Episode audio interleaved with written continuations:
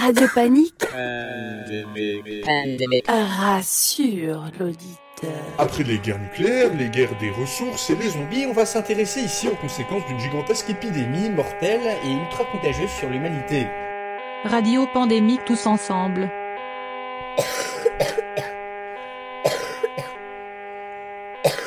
Va s'intéresser aux potentielles causes de cette épidémie, aux réponses qui peuvent être mises en place dans le monde, et enfin on dessinera un scénario impliquant un super virus qui va déclencher une super épidémie, et on va voir ses conséquences sur l'humanité. Comment les gouvernements pourraient réagir, comment les personnes comme vous et moi seraient affectées, et comment des régions entières du globe pourraient sombrer dans le chaos, etc. C'est Radio Pandémique. Avec un K. Ah oui, Radio Pandémie, pardon. Ouais. J'aime bien. Une fois de plus, les a complètement mis de côté, et d'autant plus en cette période de confinement. Nous avons tous écouté avec grande attention votre dernier discours, votre dernier discours télévisé. Mais nous n'avons rien entendu de votre part concernant les migrants sans papier ici présents sur le territoire belge. Nous sommes là aujourd'hui pour lancer un premier signal d'alarme. Ce que nous réclamons, c'est une reconnaissance de l'État belge de notre existence ici depuis des années. La régularisation des sans-papiers dont la situation actuelle est nécessaire et urgente. Malgré toutes ces difficultés, aujourd'hui, nous les sans-papiers, nous respectons toutes les règles actuelles. Avant cette pandémie, nous, sans-papiers, vivons déjà chaque jour des difficultés. Mais au moins, nous pouvions travailler au noir et gagner de quoi vivre avec nos familles. Nous avons tant combattu contre l'exploitation des sans-papiers. Nous avons revendiqué d'être traités dignement. Nous avons revendiqué l'égalité entre toutes personnes résidant sur le territoire belge. Nous sommes plus qu'intégrés car beaucoup parmi nous considèrent la Belgique comme leur deuxième pays. On est des citoyens et on revendique nos droits. On en a marre d'être considérés comme des inconnus étrangers non désirés. Tous les secteurs sont fermés. Il n'y a presque pas de travail. Les sans-papiers se trouvent du jour au lendemain sans aucun revenu et sans aucune aide. Abandonnés par ce système, nous lançons aujourd'hui ce cri de l'injustice qui nous tue.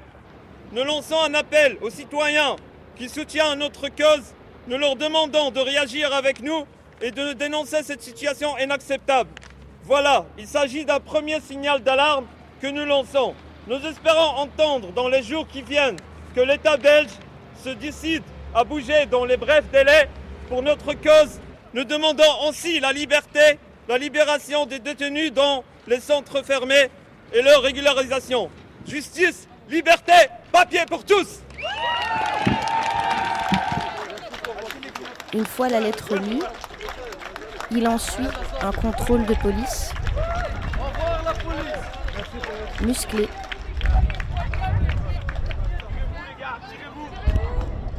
Une personne sera arrêtée.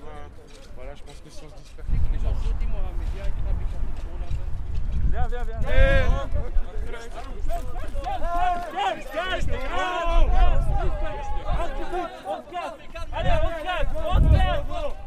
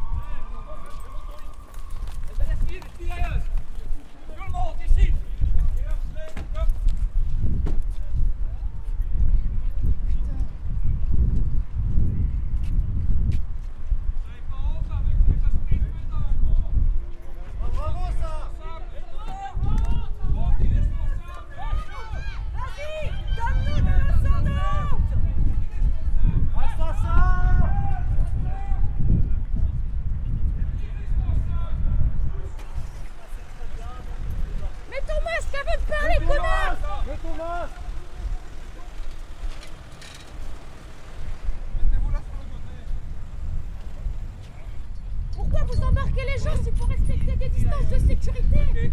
Les gars, on tire à eux. Et on reste comme ça. Le reste aussi, hein.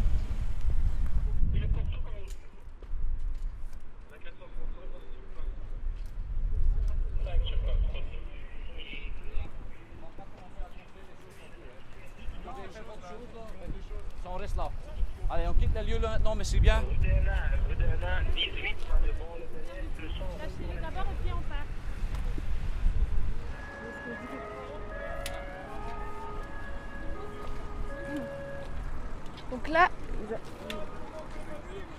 Qu'ils libèrent la personne qu'ils ont embarquée.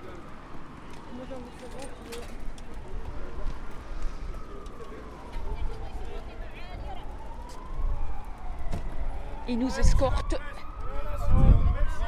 loin du camion.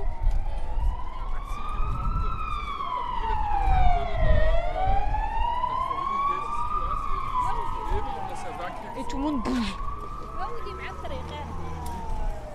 Il n'y en a aucun qui a des masques. Ah.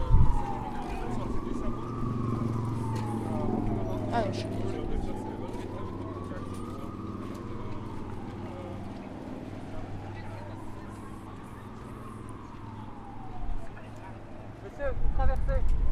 Mais normalement, je dois traverser au vert.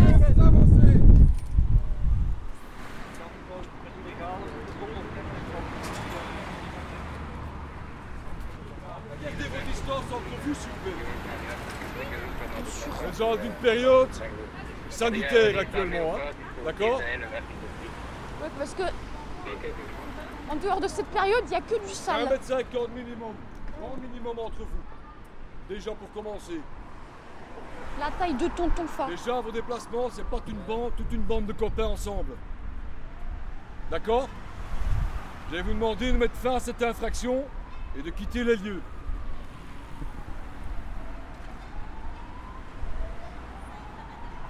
D'accord S'il vous plaît C'est pas le moment pour agir de la sorte. quoi. Attendez au moins encore 15 jours. quoi. D'accord Vous nous conseillez de revenir dans 15 jours? Je ne conseille pas de revenir dans 15 jours, je dis qu'actuellement, c'est pas le moment de le faire. Gardez vos distances entre vous d'un mètre cinquante minimum. Grand minimum. Non, vous n'avez pas compris, vous le faites pas. Mais vous non plus en vrai, essayez de donner l'exemple. hein. C'est Vous avez un même mètre pas de cinquante masque. minimum et pas venir toute une bande de copains ici.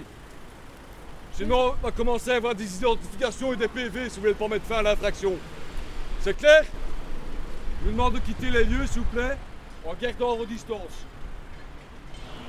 S'il vous plaît, monsieur. Ça va changer, ouais. À un moment, ouais, il y aura des confinements, ça.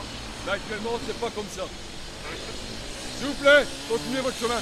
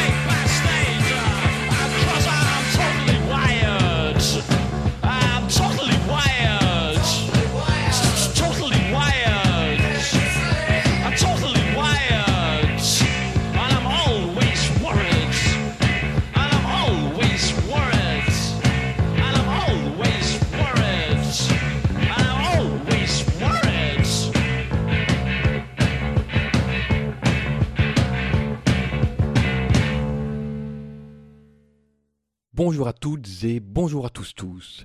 Ici le chef Wuhan en direct de la cuisine. Pour cette quatrième recette qui s'annonce Pantagruel. Le potage épicé Aïe aïe aïe au zizi de panda. Tout, tout, tout, vous saurez tout sur le zizi, le vrai, le faux, le laid, le beau, le dur, le mou qui a un grand cou, le gros touffu, le petit joufflu, le grand ride et le montpelé. Tout, tout, tout, tout, je vous dirai tout sur le zizi.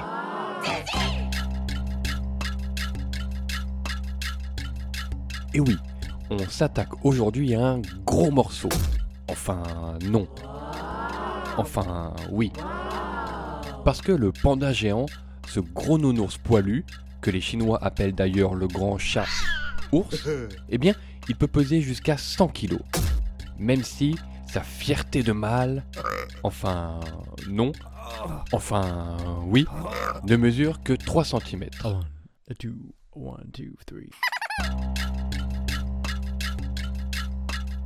Mais, comme le dit ce dicton ancestral de notre vieux sage à barbe, Lion Penis,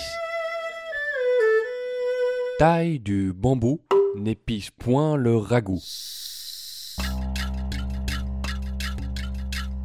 Et là, vous vous dites, oui, mais il est marrant, le chef Wuhan, mais comment on le chope, hein, le zizi de panda? Eh bien, il faudra ruser comme un renard, car le panda n'est pas né de la dernière pluie acide. Et ouais, ouais, c'est que vous risquez bien d'avoir sur le dos la WWF. And I, Jack Black, I'm trying to save real pandas, but I can't do it all by myself. That's why I'm teaming up with my awesome buddies at WWF. Really?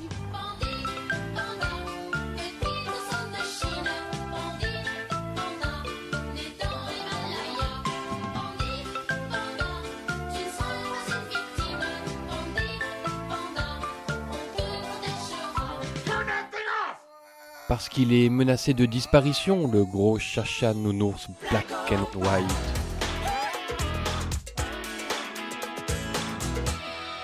Pauvre chouchours.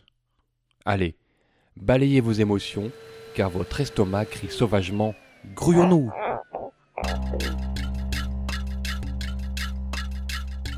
Donc, si vous n'avez pas de panda caché derrière la haie de votre jardin, ni sur le transat de votre balcon, tentez une visite au zoo le plus proche. Cette année, Peridaisa inaugure son plus grand projet. Partez à la rencontre de ces animaux sauvages et ressentez toute la chaleur du continent. C'est tout près de chez vous, à Peridaisa. Ne vous approchez peut-être pas trop des bêtes à grosses canines, restez focus, car il faudra faire preuve de patience, vu que le peluche paresseux ne se sent désiré et désirable qu'entre février et mai, et pas plus que quelques dizaines d'heures. Hop, c'est le moment, construisez-lui un lit de bambou. Laissez-le approcher. Doucement. Oui, voilà. Faites les yeux doux, doux à la bibite à poil-poil. Caressez-le du regard. Hmm. Et puis, d'une main aimante, collez-vous à lui. Oui, comme ça. Grimpez sur sa fourrure, poivre et sel. Allongez-vous de tout le long, tête bêche, position de convoitise. Unissez-vous dans cette étreinte en lui caressant tendrement ses patounes à six doigts. Et perdez-vous dans son pelage soyeux comme du tofu frais. Arpentez sa toison à la recherche de l'oisillon. Et là, flac, coup de scalpel. Hop, dans la poche le zizi du panda géant. Et déguerpissez tel un guépard bondissant. Mais attention, danger, le pileux mammifère pourrait vous rattraper plus vite qu'un frelon vert, avec la fureur de vaincre du dragon qui se joue de la mort. Dans ce cas, raté, ne paniquez pas, respirez par le nez. Et remémorez-vous la pensée magique de ce cher Brice Leibling. Soyez comme l'eau qui traverse les fissures. Videz votre esprit, Soyez sans forme, sans forme comme l'eau. Si vous mettez de l'eau dans une tasse, l'eau devient la tasse. Si vous mettez de l'eau dans une bouteille, l'eau devient la bouteille. Si vous mettez de l'eau dans une théière, l'eau devient la théière. Maintenant, l'eau peut couler ou elle peut s'écraser. Soyez l'eau, mon ami. Et donc, buvez une pleine rasade. Et si rien ne se passe de tangible, eh bien, sortez votre plus bel attirail pour protéger le Saint Graal récolté.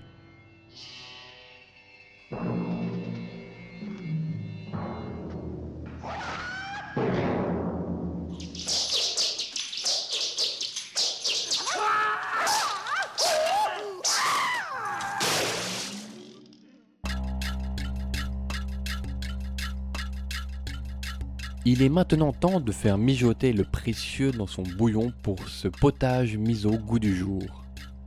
Pelure d'oignon, bien sûr, faut pas gâcher. Gousse d'ail, Aïe aïe aïe oui, voilà, pour le goût. Une bonne grosse louche de flageolet, mais attention aux fiatulences.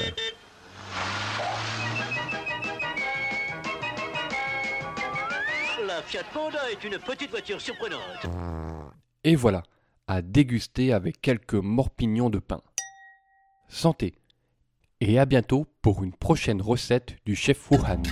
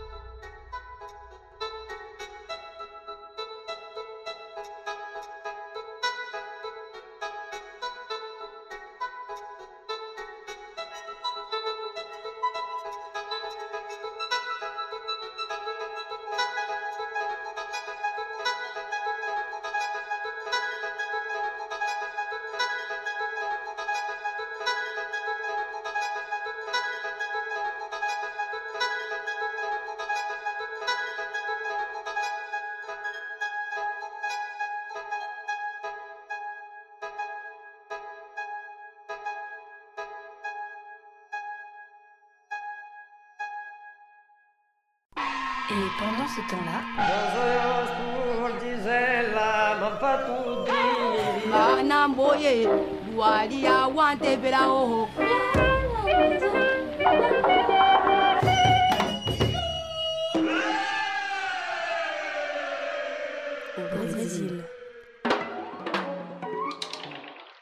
Bonjour Julia Pietri, tu es brésilienne, là tu es de retour. Comment ça se passe au, Brésil en ce moment? Bonjour Guillermo, Euh, je suis allée euh, il n'y a pas longtemps et ce qu'on voit au Brésil maintenant, d'abord, ça vient de commencer en fait. On n'est pas encore arrivé au, au pic. On a apparemment, formellement parlant, au niveau des chiffres, les gouvernements, les ministères de la Santé annoncent un peu plus de 25 000 personnes contaminées, mais il y a des, chercheurs des universités, des épidémiologues, si on peut dire comme ça, qui disaient hier que ça serait entre 12 et 15 fois plus. Ça veut dire qu'on aurait plus de 300 000 personnes contaminées. Dans tous les 26 États et la, la capitale brésilienne. Si on peut remonter un tout petit peu en arrière faire un peu la chronologie des choses, comment ça s'est mis en place? Ça a été un peu particulier parce que le Brésil, c'est un des, rares pays où l'État, enfin en tout cas les gouvernements, dans un premier temps, non seulement expliquaient que c'était pas grave, mais en plus inciter les gens à ne pas tenir compte de l'épidémie. Euh, ça, et, ça continue. Il y a un combat entre les, les présidents Bolsonaro qui a suivi le chemin de Trump en disant, il appelait ça une petite grippe. Et d'ailleurs, c'est l'équipe du gouvernement qui a été aux États-Unis, dont 23 personnes qui composaient l'équipe sont rentrées au Brésil et elles étaient contaminées. Parmi l'équipe, il y avait plus de 30 personnes et 23 personnes étaient contaminées. Euh, ça s'est passé au mois de février depuis lors, il a commencé à dire que c'était une petite grippe et il fait ça tous les jours en permanence.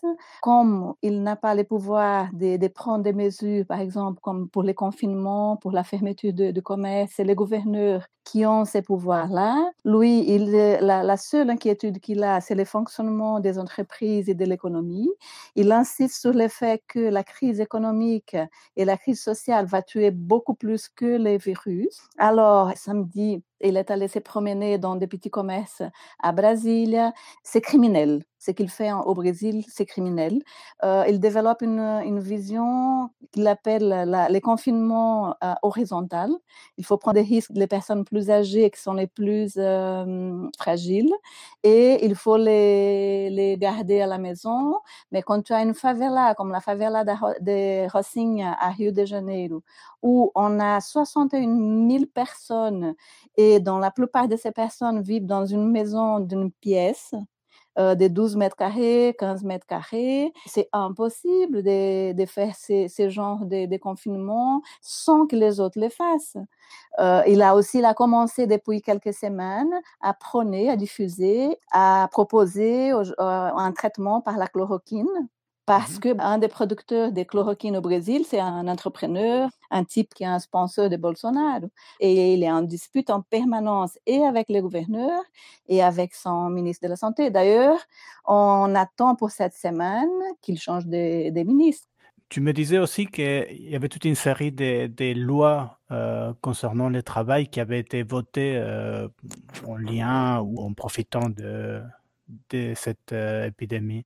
Oui, la Chambre vient de voter, c'était hier d'ailleurs, une loi qui permet aux patrons, par exemple, aux entrepreneurs, d'engager des jeunes, des sans-emploi ou des personnes de plus de 55 ans sans payer des, cotisations sociales.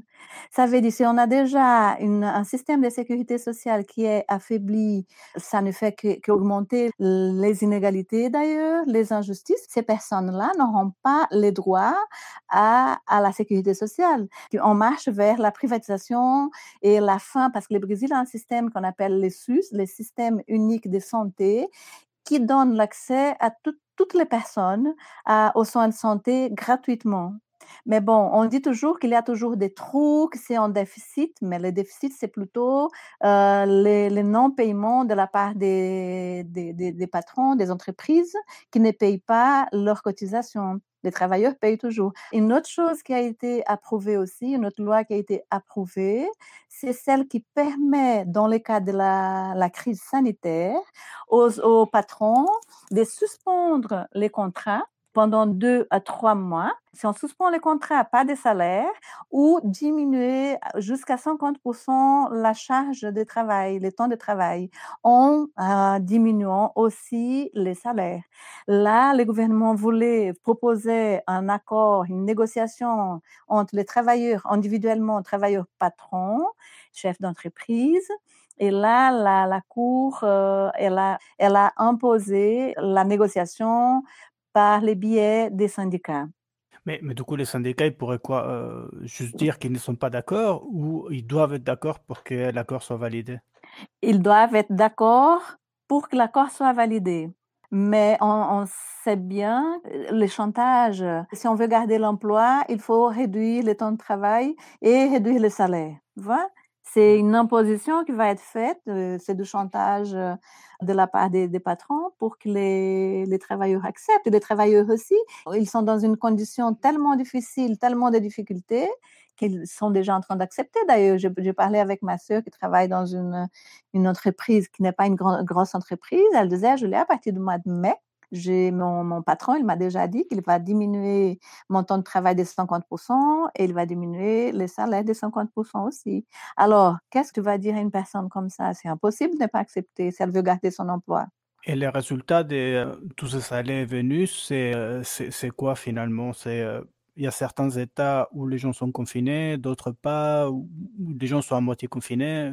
Qu'est-ce que ça donne en fait? Ça, donne vraiment euh, une cacophonie et des pratiques très très très divergentes. Tu vas dans, dans une ville comme Recife, c'est un des États d'ailleurs, Pernambouc, c'est un des États les plus touchés, pas les plus, mais un des, des plus touchés, parce que les, les, deux les plus touchés, c'est Rio et São Paulo. Évidemment, São Paulo est le plus grand et Rio deuxième plus grand.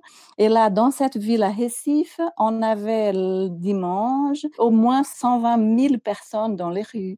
Les personnes qui soutiennent les propositions de Bolsonaro, c'est les, groupes de droite, d'extrême droite, sont allés dans les rues, on organisé des, manifs dans les voitures d'ailleurs. En klaxonnant, dimanche passé, ils ont interdit par exemple la circulation dans une des, des, des rues les plus mouvementées à São Paulo l'avenue Paulista.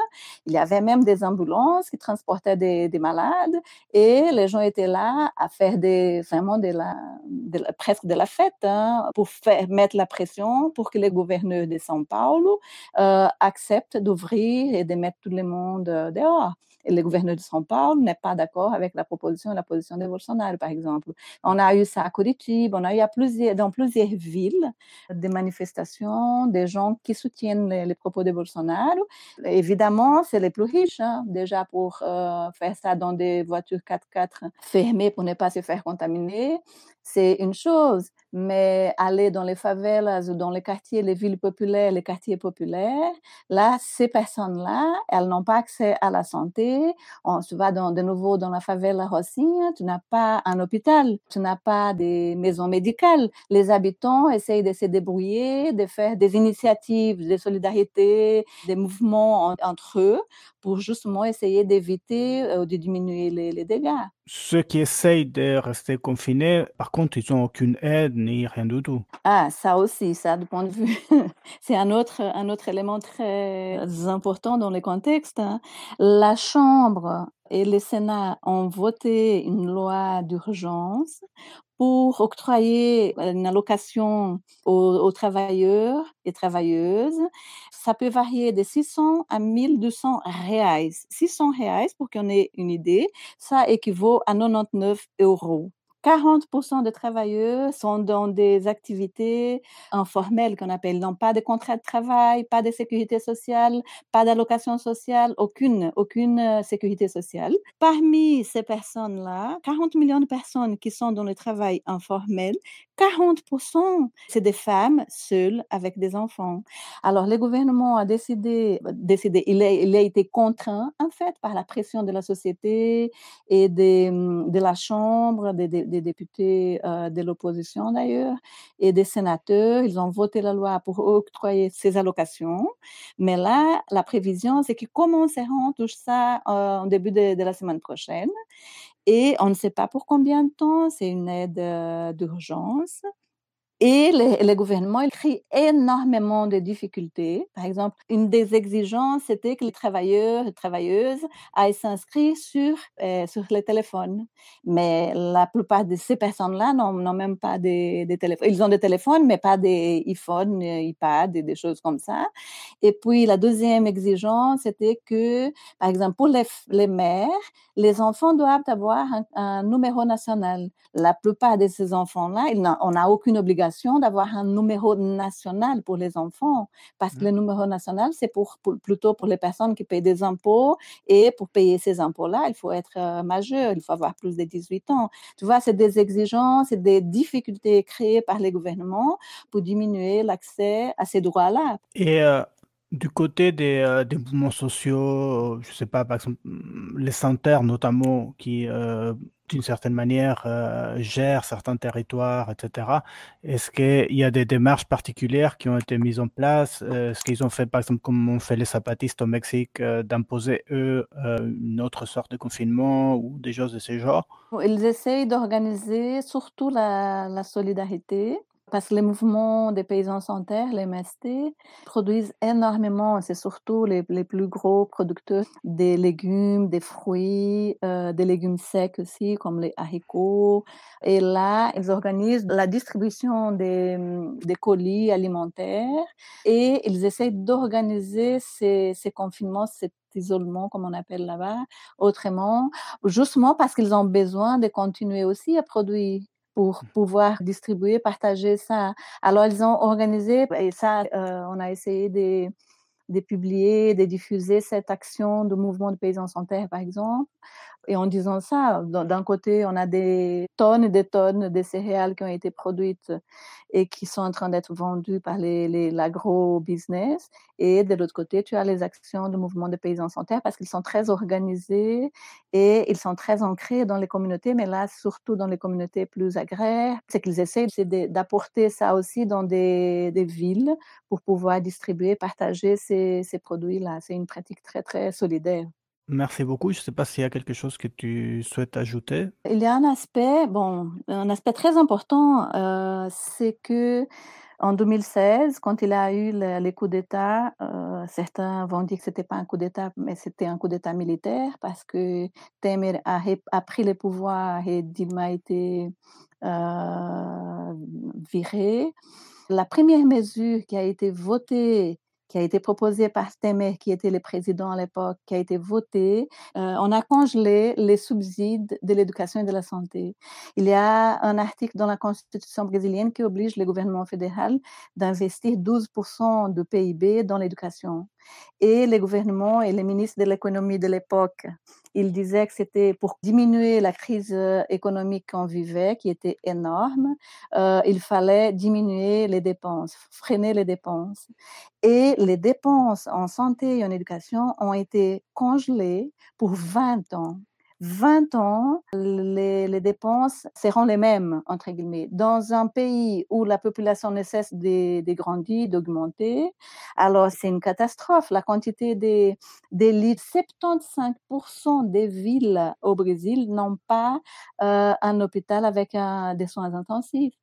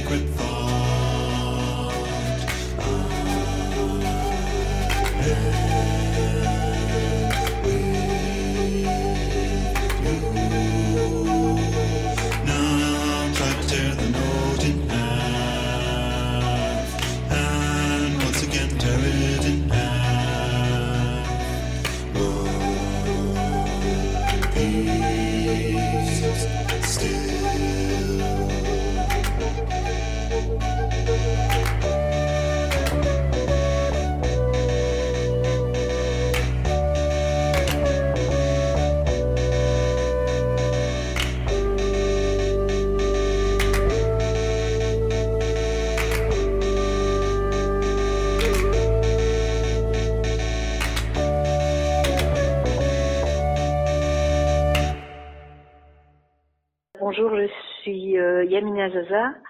Donc, je suis dans la direction du Centre de prévention des violences conjugales et familiales, où je travaille depuis une quinzaine d'années. Et en quoi consiste euh, le centre de prévention? Répondre euh, à toutes les personnes qui sont concernées euh, par la violence conjugale. Donc, euh, un accueil euh, téléphonique, un accueil sur place, un accompagnement euh, en termes de suivi euh, social, juridique, psychologique pour les personnes euh, qui sont encore chez elles ou qui voudraient euh, quitter le domicile conjugal parce qu'elles vivent des violences conjugales. Et aussi, nous avons deux maisons d'accueil avec 58 places où les femmes qui souhaitent euh, se protéger des, des- des violences qu'elles vivent euh, avec leur, euh, leur partenaire, parfois avec la famille.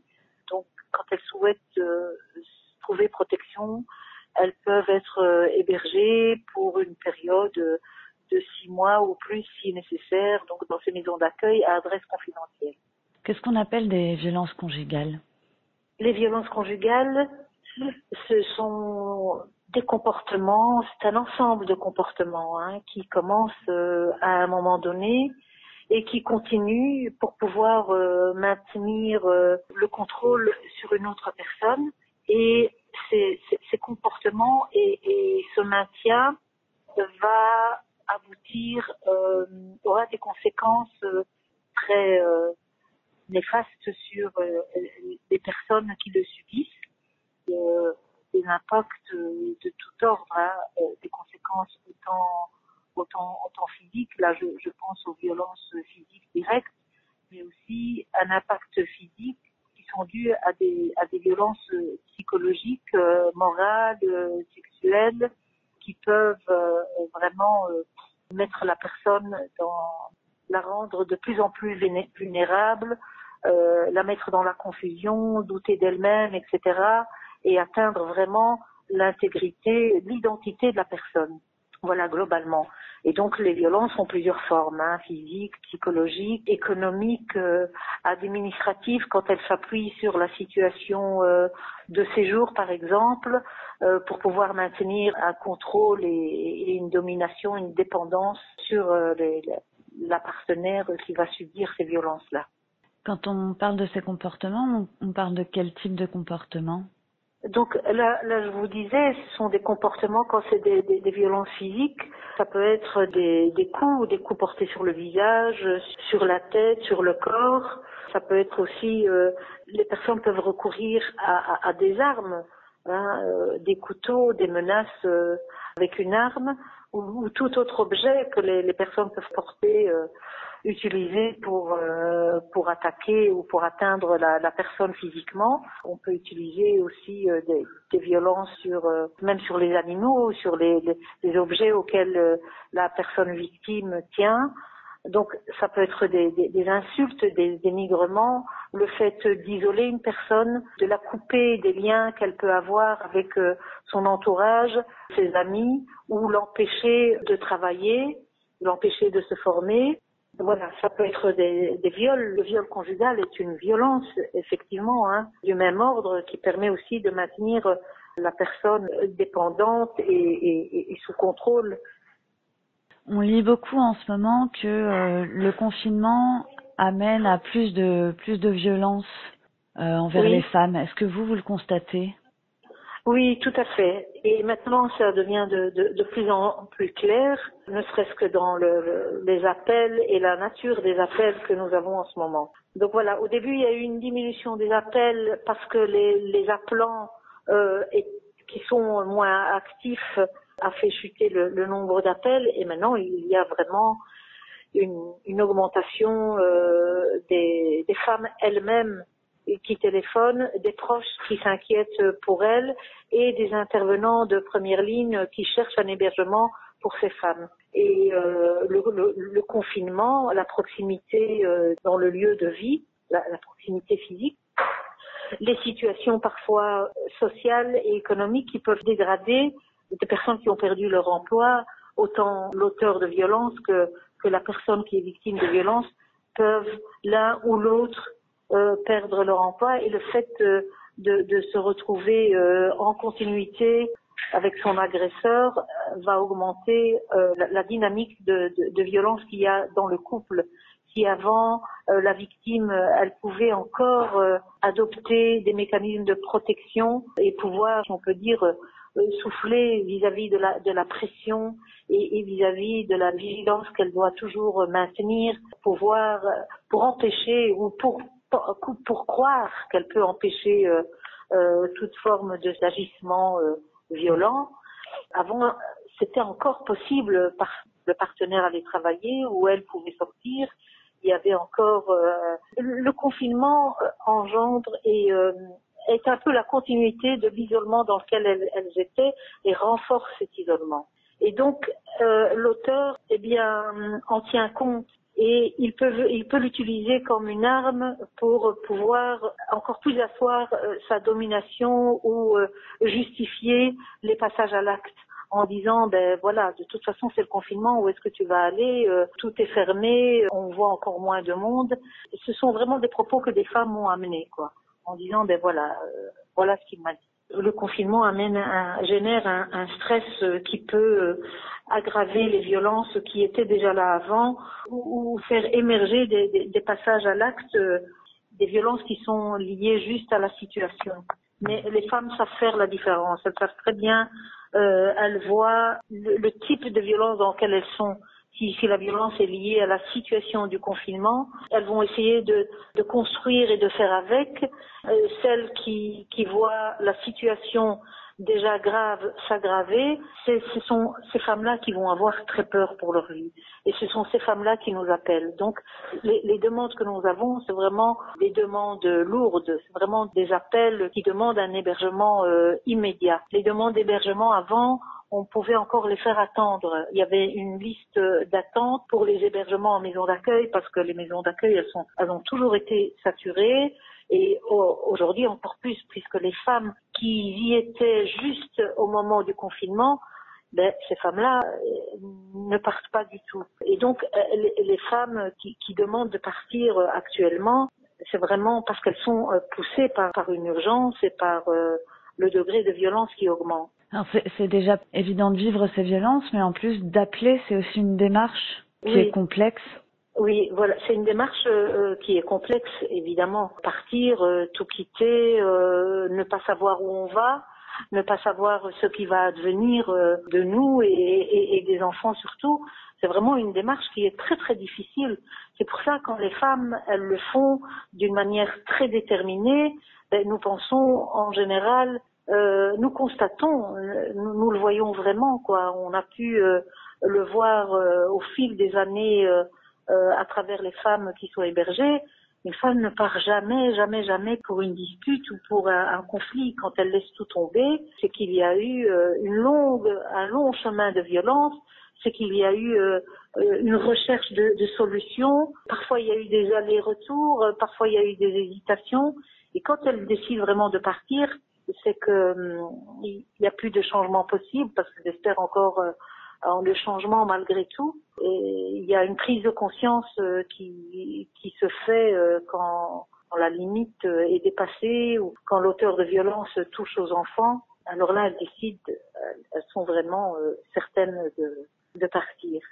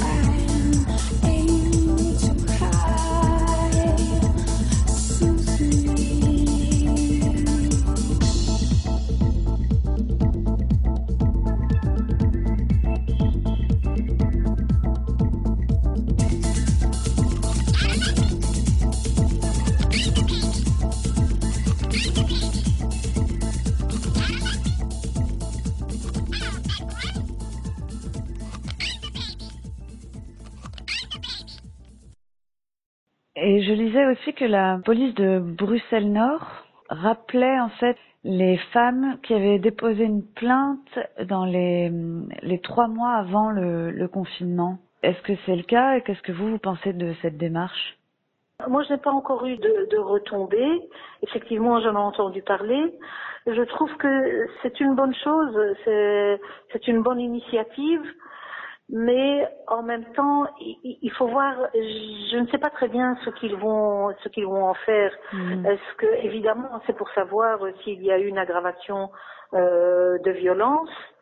Euh, C'est vrai que tout au début de- du, du confinement, c'était difficile à dire, mais nous, on se rend compte que ça augmente.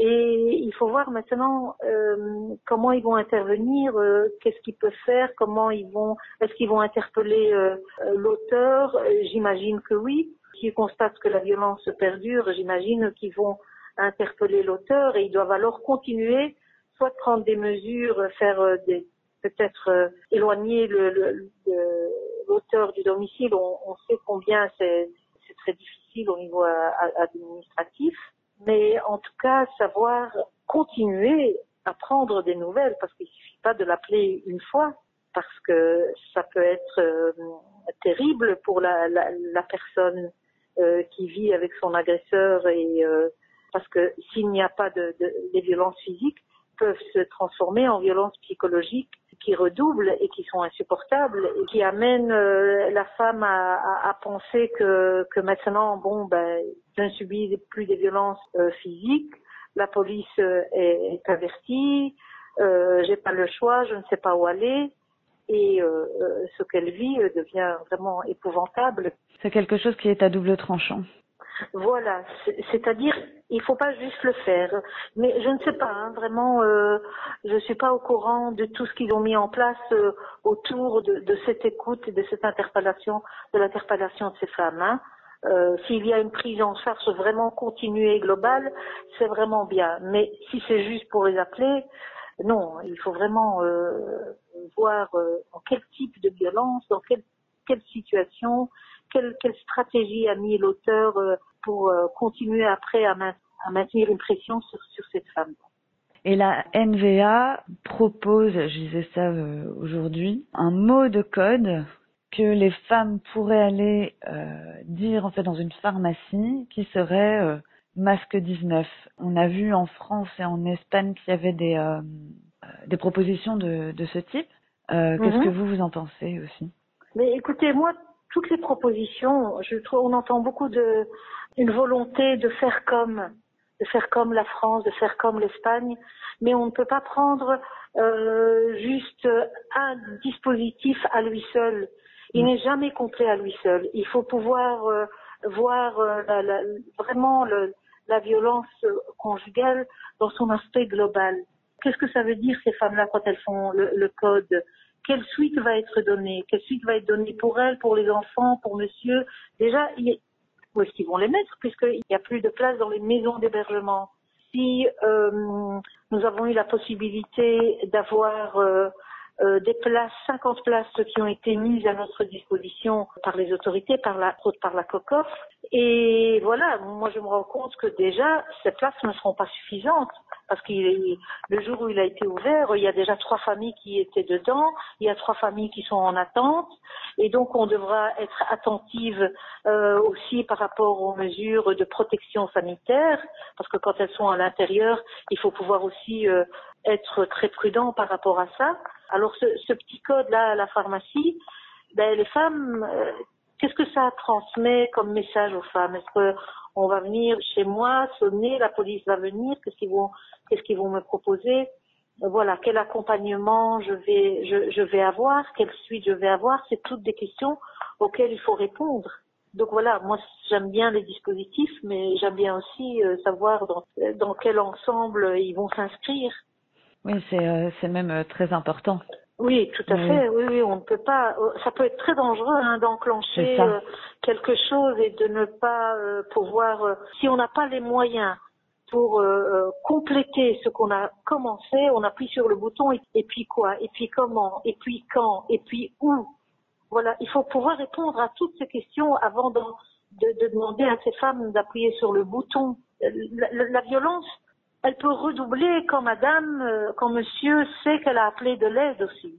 Est-ce que vous pensez, donc, pouvoir, euh, voilà. ouais, est-ce Oui. que, est-ce que vous pensez que, euh, parce que ces violences conjugales, elles existent quand même depuis un moment, et là pendant le confinement, on en parle un peu plus dans les médias, euh, parce qu'il y a cette, euh, il y a cet effet euh, un peu euh, médiatique, quoi. Enfin voilà, un peu vendeur aussi parfois, hein, il faut le dire. Oui. Et ce qu'il y a, c'est que c'est quelque chose qui, qui est quand même là, qui est existant dans notre société, et pour lesquels, vous le dites vous-même, euh, il y a des problèmes d'hébergement euh, d'urgence. euh, il y en a depuis longtemps, Oui. il y en a encore maintenant, et on, on Oui. imagine qu'il y en aura encore après. Oui, oui. Ben, C'est pour, c'est pour ça que quand on dit oui, les violences ont euh, augmenté, qu'est-ce qu'on fait, etc. et tout. Et, et surtout, je suis, je suis assez agacée quand on dit est-ce que vous avez des chiffres? Est-ce que le nombre d'appels a augmenté? Mais en tout cas, euh, et qu'est-ce qui est mis quoi Donc on, met, on nous met à disposition euh, des centres d'urgence, c'est très bien parce qu'ils ont augmenté. Non, on doit nous mettre des centres d'hébergement d'urgence parce que ça continue. Donc c'est- bien la preuve qu'on ne se rendait pas compte que les femmes qui étaient en, en- en demande n'avaient pas de solution immédiate pour pouvoir partir. Parce que si on avait été attentif à ça, on aurait bien compris, euh, on aurait bien euh, tenu euh, compte du fait que les femmes, quand elles partent, elles n'ont pas de réponse tout de suite. Et donc, confinement ou pas confinement, la violence, elle, elle a continué. Avec le confinement, elle continue. Donc, pour moi, le centre d'hébergement d'urgence qu'on a mis à notre disposition, il répond déjà à une réalité qui existait avant le confinement, puisque ça continuait, quoi. Il répond pas parce qu'il y a une augment- il y a une augmentation, bien sûr. Et donc, ça veut dire au fait que nous, dans les demandes que nous recevons, nous devons faire presque le tri dans les urgences. Alors que les femmes demandent un hébergement, on va prendre l'urgence dans l'urgence. Oui, ça c'est pas, pas euh, normal, c'est sûr. Euh, voilà. Euh, Donc, euh, et, et ça c'est pas normal. On devait, on devait normalement très vite, même avant qu'on pose la question du, du nombre d'appels ou du nombre euh, des violences conjugales, on ne doit pas attendre qu'elles augmentent parce qu'elles étaient déjà là et ça allait de soi qu'on ouvre un, un centre d'urgence en plus. Ça allait tout à fait de soi. C'est ça. Donc les, les violences conjugales, ce ne sont pas des chiffres, c'est une réalité. Et euh, Bien sûr. Et, Donc il euh, faut toujours tenir compte et ça ne doit pas s'arrêter après. Tout à Ça ne doit pas s'arrêter. C'est vraiment quelque chose qui euh, qui est là et on doit. C'est vraiment c'est c'est énorme quand on se pose la question euh, est-ce qu'il y en a plus qu'avant? Qu'est-ce qu'on peut faire parce qu'il y en a plus qu'avant? Non, faisons parce qu'il y a et, et ça continue. L'ours blanc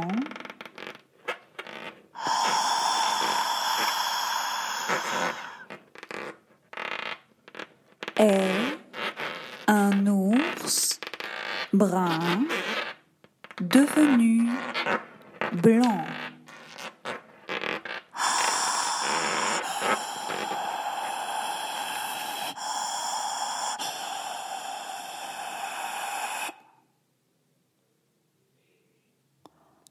Dans la neige, l'ours blanc se fond mieux. La neige fond de plus en plus et